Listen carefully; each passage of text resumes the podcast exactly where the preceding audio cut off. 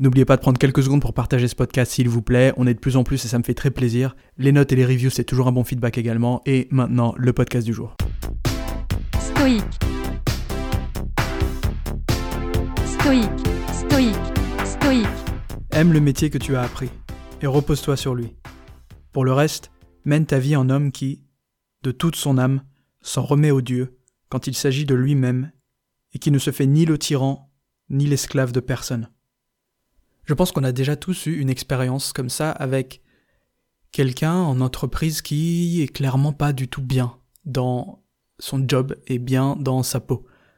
Et au lieu de trouver une sorte de réconfort peut-être dans les choses extérieures, dans sa vie personnelle, mais de se donner quand même du mal pour faire en sorte que cette situation se déroule le mieux possible à la fois pour lui et pour ses collègues, euh, au lieu d'essayer de chercher peut-être une porte de sortie, il s'est installé dans une espèce de mode de vie passif, de négligence, de traînage de pattes et de plainte.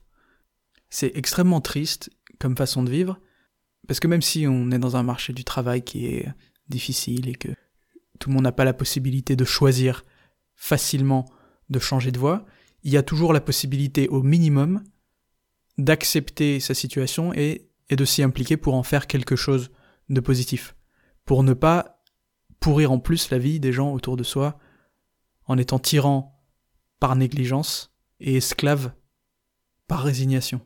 Si Victor Frankl a pu dans les camps de concentration écrire Quand on a retiré le choix à un homme, il ne lui reste plus que le choix de changer, et je paraphrase si dans des circonstances comme celle-ci, on est capable d'arriver à cette conclusion-là, arriver à cette sagesse-là, alors je pense que quand on se fait chier derrière un bureau, il y a des choses pires au monde.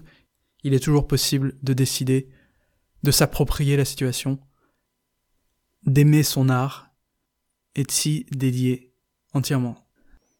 Donc observez autour de vous les gens qui abandonnent, qui n'essayent pas de tirer le meilleur parti des situations dans lesquelles ils se trouvent et demandez-vous si vous aussi peut-être vous avez parfois traîné les pattes, baissé les bras, au lieu d'essayer de vous impliquer dans une situation, essayer d'en faire quelque chose qui puisse peut-être être beau en, en changeant de perspective, ou au moins de supporter la situation mieux en y mettant de la bonne volonté. Reposez-vous sur votre art. Donnez-vous entièrement au choix que vous avez fait, ou sinon, changez de voie. Donnez-vous les moyens d'une vie qui vous plaît si vous avez décidément décidé de refuser celle-ci tracer un chemin différent, mais on ne trace pas un chemin en parlant ou en se plaignant, on trace un chemin en explorant, en travaillant, en se donnant du mal, en sacrifiant des choses, en faisant en sorte que le temps qui vous est imparti soit utilisé de manière créative, plutôt que de manière passive. À demain.